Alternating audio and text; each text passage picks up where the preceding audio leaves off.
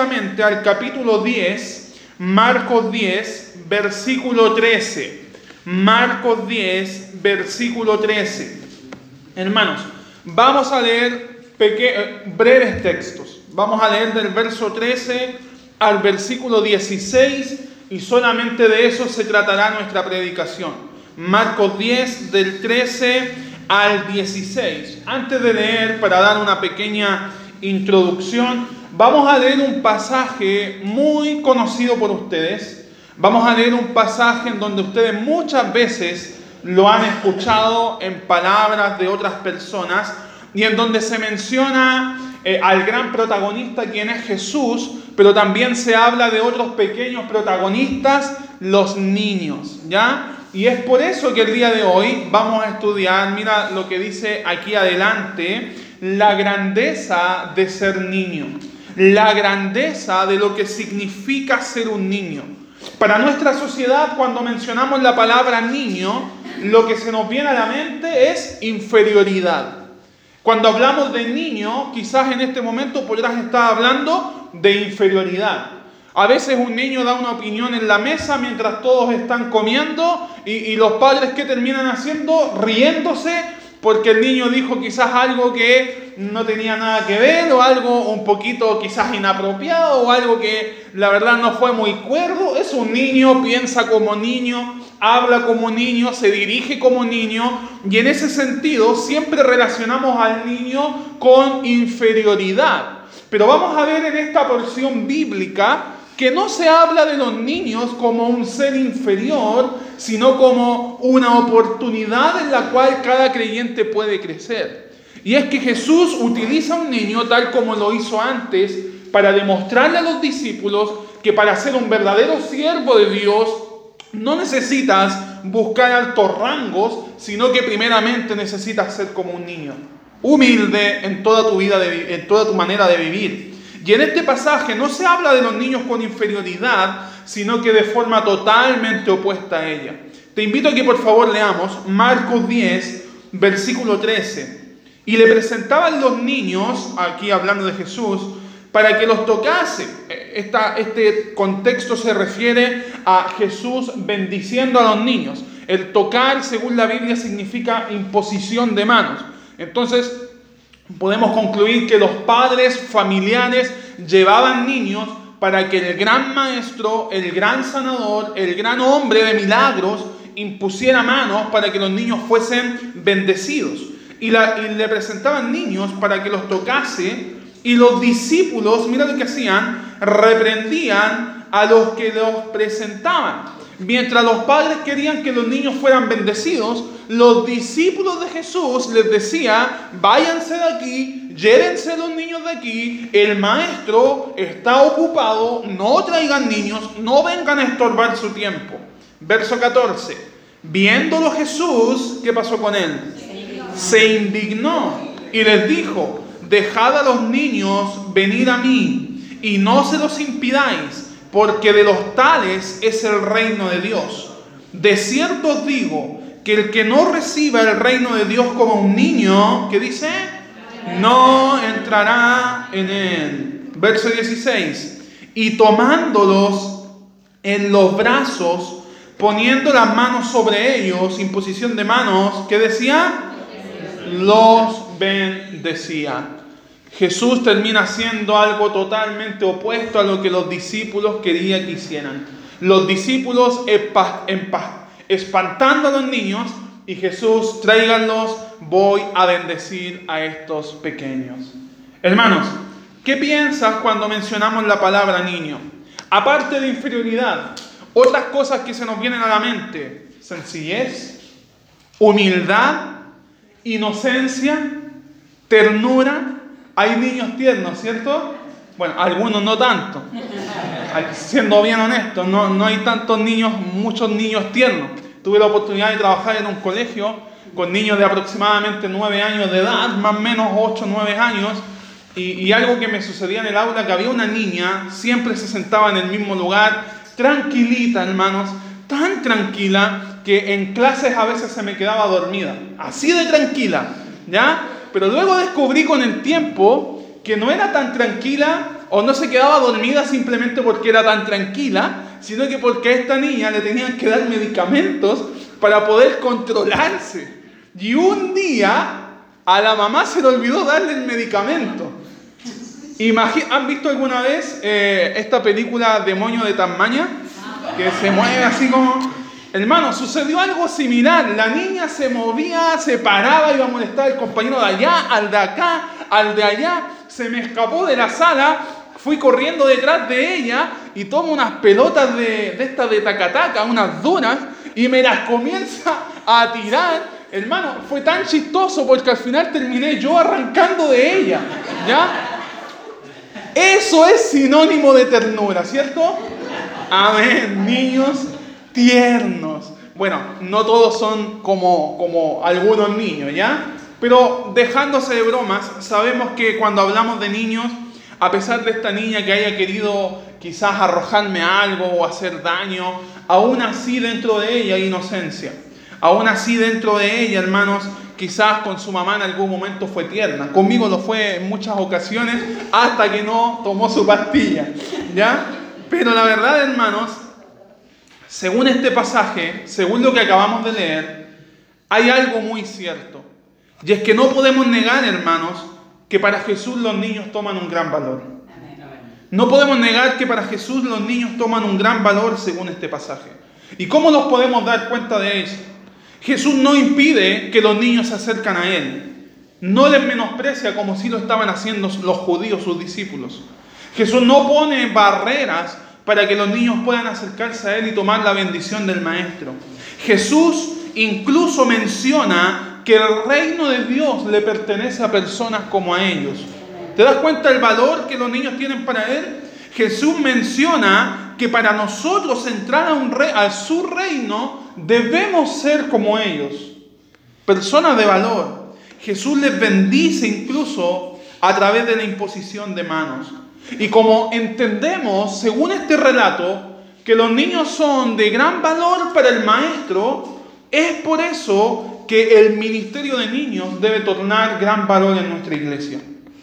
Es por eso que el ministerio de niños debe ser un ministerio muy y tan importante como es el de misiones, como es el de la predicación, como lo es el de la alabanza, lo que es la música. Es un ministerio importante, porque vemos en la Biblia que para Jesús lo fue. Es por eso que tenemos reuniones de niños. Es por eso que intentamos traer niños a la iglesia. Es por eso que gastamos hojas y hojas y hojas en impresiones para poder invitar a niños, para poder traer en actividades especiales a niños. Es por eso que también gastamos dinero. Algunos se preguntarán por qué gastar tanto dinero en tal o cual actividad. Hermanos, yo lo veo como una inversión para el reino de Dios. No sé tú, para mí no es un gasto. Para mí no es una pérdida.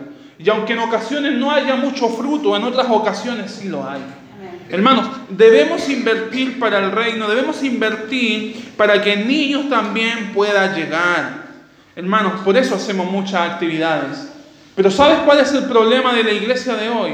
O de muchas iglesias de hoy.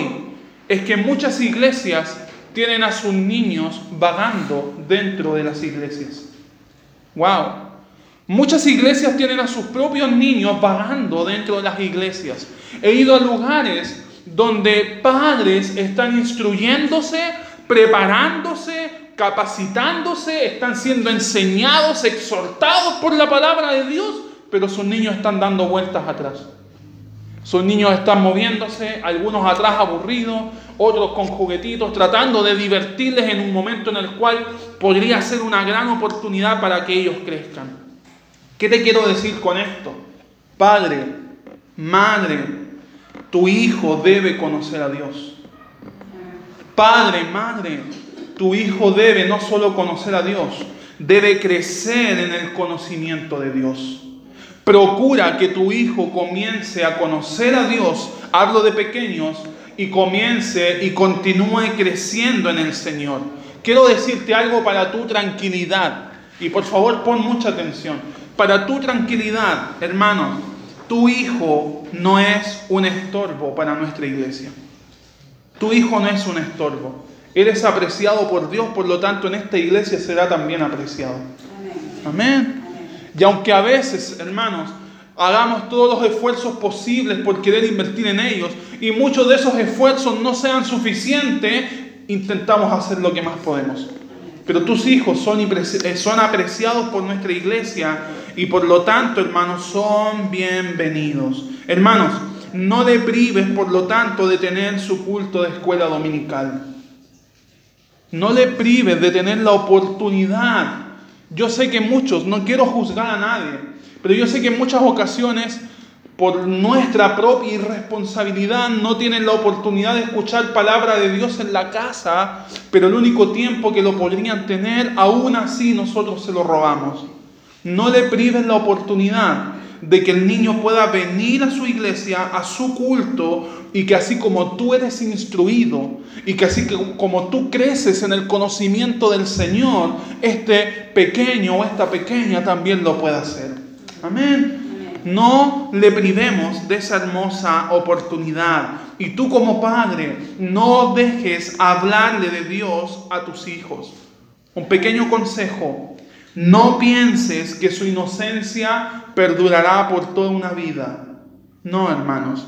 Ahora lo podemos ver y nos podemos reír con sus pequeñas maldades o con sus pequeñas travesuras. Hace un tiempo atrás tenemos un video con mi esposa muy divertido. Llegamos a la cocina y en la cocina era un mar de harina y los niños tomando la harina y tirándola para arriba y todos embetunados con harina. Y en vez de enojarnos nos reíamos y, y los grabamos.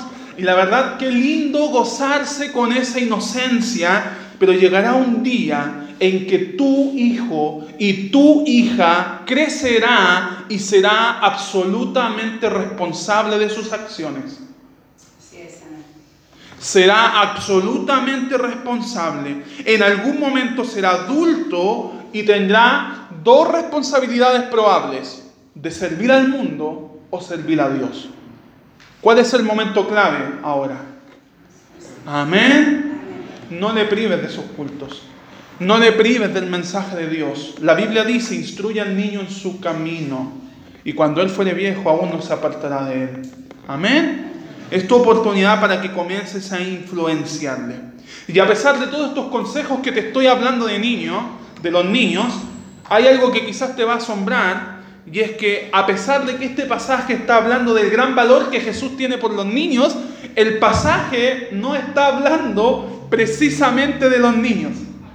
No se está refiriendo, su tema principal no es cuánto Jesús ama a los niños o cuánto Él recibe a los niños. El tema principal de este pasaje es Jesús queriendo corregir una mala actitud de sus discípulos. Utiliza a los niños toma a los niños para darle una verdadera lección a sus discípulos. La verdad Jesús no necesita, hermanos, entregar una lección para decir que los niños son de su preocupación, porque Él aún así lo manifiesta. Jesús lo hace, hermanos, para revelar algo malo que había en sus discípulos. Y eso es lo que Jesús comienza a hacer. Entonces, pregunta, ¿qué es lo que este pasaje quiere mostrar a nuestras vidas? Nosotros como creyentes, como seguidores de Jesús, ¿Qué lección podemos sacar de este pasaje? Como principio número uno, una gran lección que nos enseña es que tu propia justicia no te hace ser más justo ante Dios. Tu propia justicia o lo que tú determines como verdaderamente justo en tu vida no te hace ser mejor persona ante Dios. Lo que tú determines como lo más correcto en tu vida no te hace ser como una persona con mucho más mérito ante el Señor. ¿Qué sucede en este pasaje? Los discípulos están impidiendo que los niños se acerquen al maestro. Con esta actitud ellos están revelando algo malo que estaba dentro de su corazón. Y lo que ellos están revelando, Jesús cada vez que corrige algo, ha sido producto de una mala actitud que los discípulos revelan de su corazón. Por lo tanto, lo que ellos estaban revelando era soberbia eh, y exclusividad. En otras palabras, ellos están diciendo, nosotros somos el grupo privilegiado. Nosotros somos los que merecemos estar en todo momento y a toda hora al lado del maestro. ¿Cómo van a venir niños a quitarle el tiempo al maestro? ¿Cómo van a venir niños a estorbar lo que el maestro está haciendo? Ellos podrían haber creído que se creen más capacitados que los niños, se creen con más derechos que estos niños, creen incluso ser más maduros que ellos o con más privilegios que ellos, con la actitud que están demostrando. Quizás los discípulos estaban pensando a sí mismos, el maestro nos enseña a nosotros cómo va a perder tiempo con niños. El maestro toma todo su tiempo para enseñar grandes verdades espirituales ¿Cómo va a malgastar su tiempo con personas tan insignificantes? Recuerda, y te lo digo así, porque en el contexto de la cultura antigua, un niño no era nada más que un niño. Era algo totalmente insignificante, no tenía derecho, no tenía voto, no tenía voz. La verdad era algo más que estaban criando, incluso me atrevería a decir como a un animal más dentro de todo lo que ellos poseían no tenían grandes privilegios. Por lo tanto, tomar niños para que el maestro pierda su tiempo, para los discípulos torna, a ser algo grave. En aquella sociedad, un niño tenía un rango de menor importancia para los demás. Para ellos, un niño era una bendición, pero adivina por qué. Porque era un futuro trabajador para la familia. Para ellos, un niño era una bendición, pero adivina por qué porque el apellido y la descendencia se mantendrían, que era lo que más les preocupaba a los judíos. La verdad, fuera de eso, un niño no tenía mayor importancia. Hermanos, los discípulos probablemente pensaban, Jesús está demasiado ocupado para perder su tiempo en niños. O quizás pensaban, Jesús es demasiado importante para estar pensando o pasando tiempo con niños. Probablemente va a tener que sanar a alguien o va a tener que expulsar el demonio de alguien, ¿cómo va a estar distrayéndose con niños? Jesús, o, o, quizás pensarán, Jesús enseña de forma muy difícil, ¿cómo le va a enseñar a un niño? Niños que quizás no entienden bien. Quizás en este momento tú estás cuestionando en tu corazón la mala actitud de los discípulos. Quizás en este momento tú estás diciendo qué gran mal actitud tenían los discípulos. Pero ¿sabes qué? Muy probablemente nosotros tengamos la misma actitud. No precisamente con niños, pero sí con otros creyentes en la fe. Probablemente tengamos la misma actitud. No precisamente con pequeños, porque el día de hoy prácticamente, y, lo digo con mucho dolor, porque no es algo correcto, el día de hoy los niños están en un pedestal mucho más grande que para el cónyuge o mucho más grande incluso, no sé si decirlo para Dios, pero hoy en día las cosas han cambiado. Pero dentro de la iglesia, hermanos, quizás tenemos la misma actitud. Pensamos que quizás Jesús no tiene tiempo para pasar con otros. Quizás pensamos que, que otra persona para que llegue Jesús tiene que aprender más o crecer más en Él. O quizás pensamos que esas personas deben arreglar primeramente cosas en su vida para ser parte de la vida de Jesús. Y comenzamos a ponerle frenos y comenzamos a retenerlos y comenzamos a poner barreras tal como estos discípulos lo hicieron con aquellos pequeños. Hermanos, muchas veces amamos tanto nuestro grupo pequeño y nos alegramos tanto en pasar tiempo con nuestro grupo pequeño que con nuestra misma actitud no queremos que otros se integren al grupo. Cuando la Biblia dice en el libro de Hechos que Dios añade a la iglesia los que han de ser salvos. ¿Saben lo que significa eso? Es labor del Espíritu Santo traer gente a la iglesia para que se convierte, para que crean la persona de Cristo Jesús y para que sea nueva criatura y para que se introduzca al cuerpo que es la iglesia. Pero nosotros, siendo parte del cuerpo, muchas veces desechamos a posibles miembros del cuerpo. No le decimos vete de la iglesia, pero con nuestra actitud no mostramos preocupación, interés y actuamos de la misma forma que los discípulos. Algo que meditaba mientras estabas atrás, pensaba, eh, estuve en una camilla de hospital cinco días aproximadamente y me llevaron a una sección donde había muchos hombres, obviamente puros hombres, pero todos estaban con algún tipo de amputación. Ya sea una pierna, ya sea un brazo, ya sea una mano. Y yo meditaba atrás y decía, hermanos, nunca un miembro del cuerpo tiende a ser tan importante hasta el día en que lo perdemos. Y Jesús nos está enseñando con esto que debemos apreciarlos, hermanos, debemos recibirles. Hermanos, olvidamos que Dios quiere que ellos sean parte de nuestro cuerpo, que es la iglesia. En ocasiones, hermanos, el cuerpo no quiere aceptarles como parte de sus miembros. Ustedes, como, como ustedes ya saben, hace un par de semanas tuve un, un problema de enfermedad Comencé, terminamos el culto el domingo por la noche, llegué a mi casa, me comencé a sentir pésimo, me dijeron que era gastritis, pasó otro día, me dijeron cálculo renal, pasó otro día, volví al médico, me dijeron no, imposible que sea apendicitis, hasta que tomé un examen y gracias al examen pude darme cuenta que era apendicitis. Estuve tres o cuatro días, tres días esperando. Eh, llegamos allá, hermanos, al médico, llegamos a la una de la tarde, me pasaron a pabellón a las 8 de la mañana del día siguiente. Hermano, yo ya estaba aburrido, el dolor me tenía aburrido, el lugar me tenía aburrido, gente sufriendo en un lugar donde gente tirada en el suelo, en las camillas, en sillas de ruedas.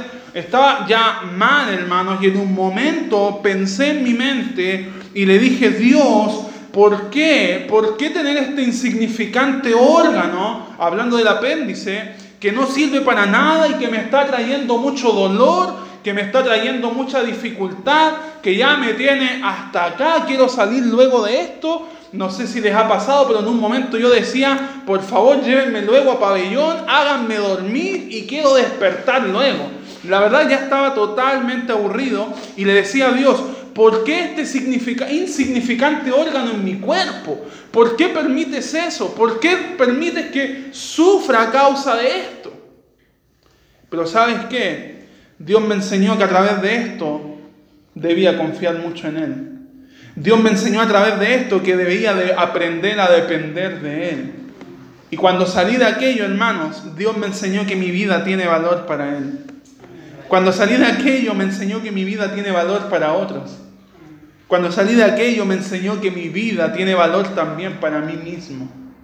No estoy hablando de orgullo, estoy hablando del valor que Dios tiene para mi vida y que por lo tanto debo cuidarla. Es más, me enseñó a amar el apéndice. Amén. Comencé odiándolo, terminé amándolo porque hay propósitos a través de eso. Nunca miren negativo, hermanos. Hay propósito detrás de todo lo que ocurre. Amén. Dios se glorifica de una u otra manera. No soy profeta, no puedo predecir. Nadie predice, hermanos, el día de hoy. Pero si hay algo que estoy seguro, que Dios siempre obra a través de las situaciones. Hay algo detrás de todo aquello. La Biblia nos enseña que para nosotros, los que amamos al Señor, todo rebunda para nuestro bien. Aunque sea con dolor, aunque sea de forma desagradable, Dios termina glorificándose. Y eso es tremendo, hermanos. Ver a Dios obrar. Hermanos, menosprecié el apéndice, terminé amándolo porque Dios me dio una gran lección. Hermanos, nosotros podríamos estar viendo a otros como personas insignificantes, pero Cristo los ve con amor. Cristo les cuida, Cristo les ama, Cristo manifiesta interés por ellos. No tengamos la actitud de los discípulos. En este relato vemos que Jesús se indignó, Jesús se molestó, Jesús se enojó, Hermanos, Él muestra su enojo y lo demuestra. Él hizo saber a sus discípulos, a sus discípulos que habían cometido un grave error, porque ellos estaban menospreciando a personas que eran de gran aprecio para el maestro. Y con ese menosprecio, ¿qué están mostrando los discípulos? Somos mejores, somos superiores. Quiero darte unas pequeñas lecciones. Nuestra justicia no tiene valor cuando pisotea la vida de otro. Nuestra justicia no tiene valor cuando creemos ser más importantes que otros. ¿Qué dijo Pablo en su epístola ahí a Filipenses? Que nosotros debemos ser, eh, que debemos eh, mirar a otros como superiores a nosotros mismos. Pero cuando nosotros nos vemos como superiores a otros, estamos batallando con el orgullo y estamos creyendo que nuestra justicia viene a ser más importante que la de otra. Otro consejo, nuestra justicia no tiene valor cuando creemos que nuestros méritos son mucho más valiosos que los de otros. ¿Qué dijo el profeta Isaías? Que aún nuestras mejores obras son como trapos de inmundicia ante el Señor, ante el Señor. Amén. Entonces, cuando nosotros reconocemos que todos nuestros méritos son mucho más valiosos, tenemos que estar con mucho cuidado. Nuestra justicia no tiene valor cuando el centro de nuestra vida somos nosotros y no el Señor. No tiene valor. Por eso el principio número uno, tu propia justicia no te hace ser más justo ante Dios. Y eso fue lo que los discípulos manifestaron. Y como principio número dos, y esto quiero que te quede claro, Dios desea que seas como un niño. Amén. Dios espera que tú seas como un niño. No digo que el próximo domingo traigas tu muñeca mujer y que los hombres traigan su carrito para que jueguen aquí. No, no, no, no, no. Dios desea que en tu vida espiritual seas como un niño. ¿Qué, qué significa ser un niño? Hermanos, ellos tienen una fe que adultos no tienen. Hermanos, los niños tienen confianza completa y saben que no tienen nada que ofrecer a Jesús. Hermanos, solo vienen en fe para ser recibidos, para ser amados, para ser bendecidos. Ellos vienen tal y como son, pequeños, sin poder, sin lujos, marginados muchas veces por la sociedad, humildes y sumisos. Eso es lo que Dios espera de nosotros. Nosotros debemos entonces mirar a la iglesia y preguntarnos, Queremos tener la actitud de los discípulos, arrogantes, soberbios, personas importantes, o la actitud de los niños, sumisos y humildes.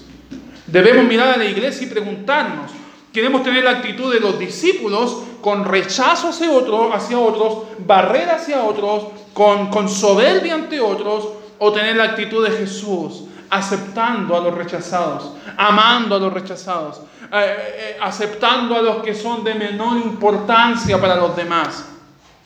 Hermanos, ¿cuántas veces entramos, y, lo digo también desde lo personal, quizás vemos a un borracho desde lejos y decimos, no, que no entra a la iglesia, pero él es apreciado por el Señor. Y Dios quiere que él también conozca del Señor. Y Dios quiere que él también pueda recibir a Cristo en su corazón. Hermano, pregunta, ¿Queremos compartir el Evangelio con, todos o solo con aquellos a quienes aceptamos? Estamos dispuestos a compartir el mensaje de Cristo a todos porque entendiendo que para, para Dios todos son valiosos, Cristo no vino a morir por algunos, vino a morir por todo el mundo. La Biblia dice que no tomó en cuenta nuestros pecados para ir a la cruz. Hace unos días atrás salió una, una noticia ahí lamentablemente en Cerro Navia de unos hombres que lamentablemente abusaron de muchos niños y qué lamentable, pero es aquí donde yo no comprendo el amor de Dios. Porque la Biblia me enseña que Dios también le ama a ellos. Es increíble. Y que Dios también en la persona de Cristo murió por ellos. Y tú en este momento lo estás rechazando por esa grave actitud que tuvieron con niños. Algo que yo también rechazo. Algo que yo también no concuerdo para nada y no estoy en, lo absoluto de acuerdo. Pero la incomprensibilidad del amor de Dios es que Jesús incluso murió por sus vidas. ¡Wow! Eso se llama gracia. Dar aunque no merezcan. Increíble, hermanos. Si esto no te asombra, es porque realmente no has entendido el amor de Dios. Jesús dice, hermanos, que si nosotros recibimos como niños, si no recibimos, no le recibimos como niños, no entraremos en su reino. Los niños son pequeños, son indefensos, no tienen mérito propio. ¿Cómo es conocido el adulto? El adulto es conocido por las cosas que hace.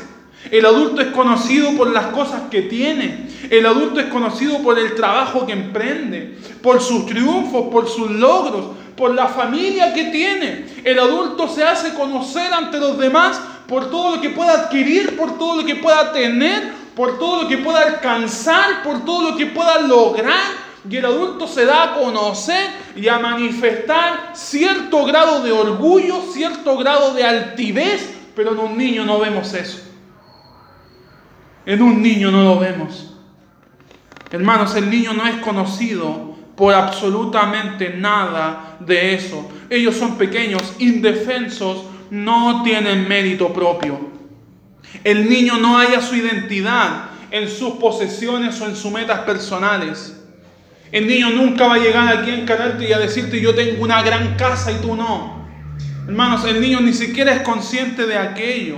Entonces cuando el niño viene a Jesús, no viene con mérito propio, no viene encarando a Jesús, yo vengo con esto, con esto y con lo otro, no viene con un currículum en mano, como muchas veces los adultos, sino viene con la expectativa de conocer a Jesús.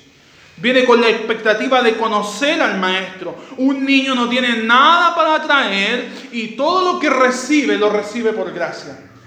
Incluso tus propios hijos y mis hijos. Para Navidad muchas veces les regalo por gracia, aunque no lo merezcan. Y puede ser chistoso, pero es verdad.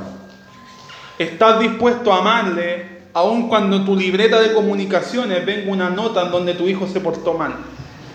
¿O no? Eso es gracia. Estás dispuesto a perdonarle aun cuando él te haya dejado en vergüenza ante otros. Eso es gracia. Hermanos, el niño no viene con ningún mérito ante Jesús, sino solamente a recibir por gracia. No es su mérito, hermanos, es su necesidad. Hubo un hombre en la Biblia que reconoció tener la actitud de un niño, el gran apóstol Pablo. Acompáñame rápidamente, ya vamos a terminar. Filipenses 3, verso 7. Acompáñame a Filipenses 3, verso 7. Filipenses 3, verso 7. Vamos a leer hasta el versículo 9. Mira lo que dice Pablo, Filipenses 3. Estamos en Salmos. Filipenses 3. Nuevo Testamento. Antiguo Testamento no, Nuevo Testamento. Filipenses 3, versículo 7. Mira lo que dice Pablo. Pero cuántas cosas eran para mí ganancia, las he estimado como pérdida por amor de Cristo. Pablo dice, yo no vengo con nada ante Jesús. No vengo con nada que pueda traer valor ante la persona de Jesús, porque Él tiene todo valor. Toda, todo lo que para mí eran ganancia. ¿Qué es ganancia para ti? ¿Una empresa? ¿Qué ganancia para ti? ¿Un título? ¿Qué ganancia para ti? ¿Tener el mejor auto del vecindario? Hermanos, Pablo dice, todo lo que yo tengo como ganancia lo he estimado como pérdida por amor de Cristo, porque él entendía que ante Cristo él era nada. Porque él entendía que ante Cristo era nada más que una persona recibida por gracia. Amén. Verso 8, y ciertamente aún estimo todas las cosas como pérdida con el fin, mira, lo voy a parafrasear, con el fin de acceder al conocimiento de Cristo Jesús, mi Señor, por amor del cual, ¿qué dice? Lo he perdido todo. No te estoy diciendo que salgas de aquí y que regales tu casa y que regales tu auto. No, no estoy hablando de eso. Estoy hablando que eso debe salir de tu corazón para entender que tu vida debe ir a los pies de Cristo, tal como un niño sin nada que ofrecer. Y si crees que por tener posesiones o por tener un rango más alto que otros te hace ser mejor persona, estás equivocado porque así creyeron los discípulos y así Jesús le reprochó. Amén. Luego dice, versículo 9, volvamos al 8, mi Señor, por amor del cual lo he perdido todo y lo tengo por basura para ganar a Cristo. Verso 9, y ser hallado en Él. Y luego dice, no teniendo mi propia justicia. Pablo dice, no vengo a Cristo derramándole en su cara mi propia justicia. Por eso en algún momento llegaremos al cielo y te presentarás ante Dios y Dios no dirá qué hiciste para llegar acá, sino más bien tú dirás, Cristo lo hizo todo para que yo esté acá. Amén. Amén. No es mi justicia. Llegaremos al cielo y como siempre lo digo, abriremos nuestro libro lleno de pecado, pero terminaremos atrás y con un timbre que dice justificado por la sangre de Cristo, justificado por la sangre del Cordero. Un hombre muy pecador, pero que ha sido declarado inocente y justo por el sacrificio del Cordero. Amén. Damos gracias a Dios por eso. Y Pablo dice, no busco mi propia justicia. Él vive a través de la justicia de Cristo. Dice luego que es por la ley. Si no, mira lo que dice Pablo, que lo que es por la fe de Cristo, su justicia no está en sus méritos, su justicia está en Cristo. La justicia que es de Dios por la fe. Hay algo que debes entender y es que tu éxito no se trata de ti. Tu éxito no se trata de tus logros. Tu éxito no se trata de tu justicia. Tu éxito no se trata de tu perseverancia. Tu éxito se trata de lo que eres en Cristo. Lo puedo decir, hermanos, y no, no quiero que me mires con orgullo. Soy absolutamente exitoso en la vida.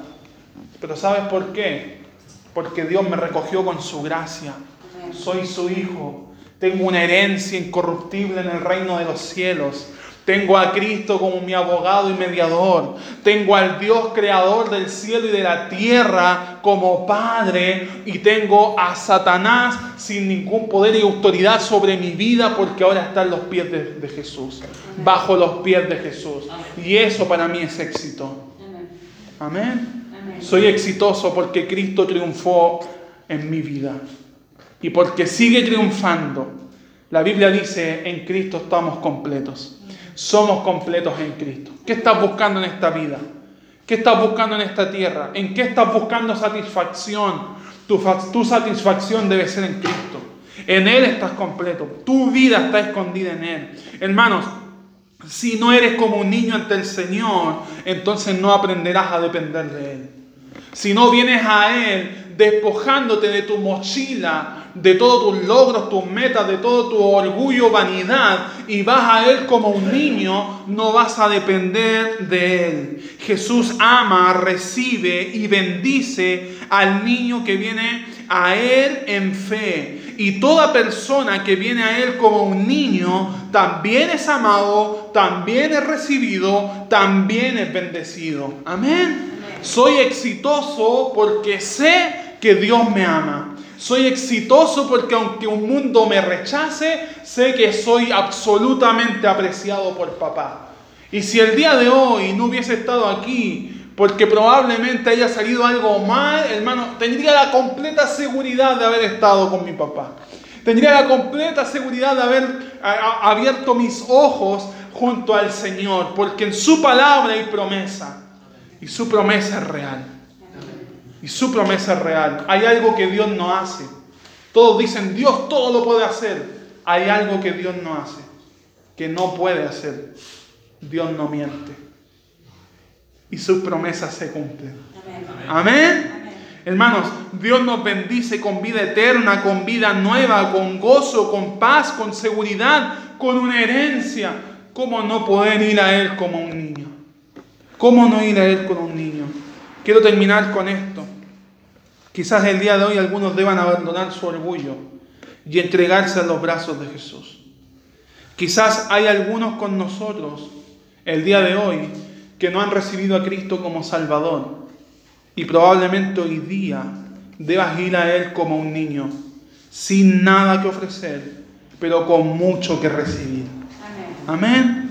Probablemente no sabes qué pasará con tu vida si el día de hoy te enfrentas a la muerte.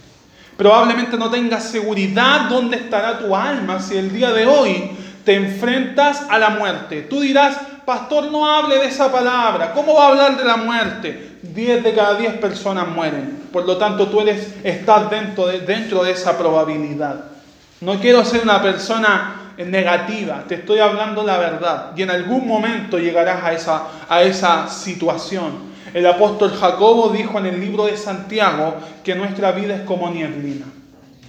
Por un momento está, pero en un minuto se desvanece. No confiemos, no confiemos en nosotros mismos, sino que aprendamos a confiar en Dios. Y quizás no sabes si eres salvo, quizás no sabes si tendrás una eternidad con el Señor, o no sabes si estás seguro de que al morir podrás abrir tus ojos en la presencia de Cristo. Hubo un hombre que estuvo seguro, que murió en la situación más deplorable de su vida, el malhechor al lado de la cruz un hombre juzgado, castigado por sus malas acciones, Y este hombre no necesitó bautismo, no necesitó congregarse en una iglesia, no necesitó tener buenas obras, sino que en el momento en donde estaba agonizando, en el momento en que su cuerpo se estaba vaciando de sangre, en el momento en el cual las heridas le estaban matando, puso su fe en Cristo y Cristo ¿qué le dijo? Hoy estarás conmigo en el paraíso. Amén. Amén. Y quizás estás en esa situación pensando, no, debo cambiar mi vida para ir a Cristo. No, debo cambiar algunas situaciones. No debo dejar el cigarro, no debo dejar el alcohol, no debo dejar mi carácter o trabajar en mi carácter. Mentira, hermano. Satanás está metiendo esa mentira en su mente. Lo que Dios quiere es que venga tal y como eres. Lo que Dios quiere es que te acerques a Él tal y como eres, como un niño, para que Él comience a hacer la obra en ti. Amén. Si no eres salvo, hoy puede ser el día en que vengas a Él como un niño, sin nada que ofrecer, pero con mucho que recibir. Pero quizás ya eres salvo, pero aún así tu vida no ha sido rendida a Él. Quizás tienes seguridad de tu salvación, pero tu vida no es, no es una vida que refleje rendición al Maestro. Quizás eres salvo, pero aún eres como uno de esos discípulos inmaduros. Quizás eres salvo, pero aún consideras que tú tienes muchos méritos ante otros o ante Dios.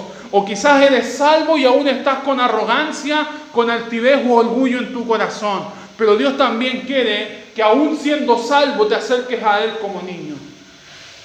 Que dejes todo de lado y que puedas llegar a sus pies. Hermanos, hoy es el día de comenzar a depender de Él. En un momento me pregunté, Señor, ¿por qué tantas pruebas en tan poco tiempo? Señor, ¿por qué tantas dificultades en tan poco tiempo? ¿Por qué? Porque Dios quiere enseñar a depender cada vez más de Él. Dios quiere enseñarme a que vaya a sus pies como un niño y no como un arrogante. Dios quiere enseñarme que vaya a sus pies con toda humildad y reconociendo que sin Él soy nada y que como dijo Pablo, por su gracia soy lo que soy. Eso es lo que Dios también espera de tu vida. Amén. ¿Qué tal si oramos al Señor? Padre, te damos gracias, Señor, por este mensaje. Te damos gracias por esta oportunidad que hemos tenido de haber podido escuchar tu palabra. Te damos gracias, Señor, por ese gran testimonio de hombres que estaban siendo preparados por ti, de hombres que estaban siendo capacitados por ti, de hombres que poco a poco iban creciendo en la fe, pero que a través del camino iban mostrando grandes señales de inmadurez, grandes señales de altivez, de orgullo. Y qué hermoso es poder ver en tu palabra que tú corriges inmediatamente. Y qué hermoso es poder ver en tu palabra que tú inmediatamente atiendes aquella necesidad del corazón. Porque muchas veces pensamos que una necesidad es algo que queremos, pero verdaderamente una necesidad puede ser algo que también debe ser corregido. Y Señor, tú atendiste aquella necesidad. Y probablemente entre nosotros hoy día haya muchos que también estén en alguna necesidad. Probablemente estamos aquí, pero sin deseo de estar aquí.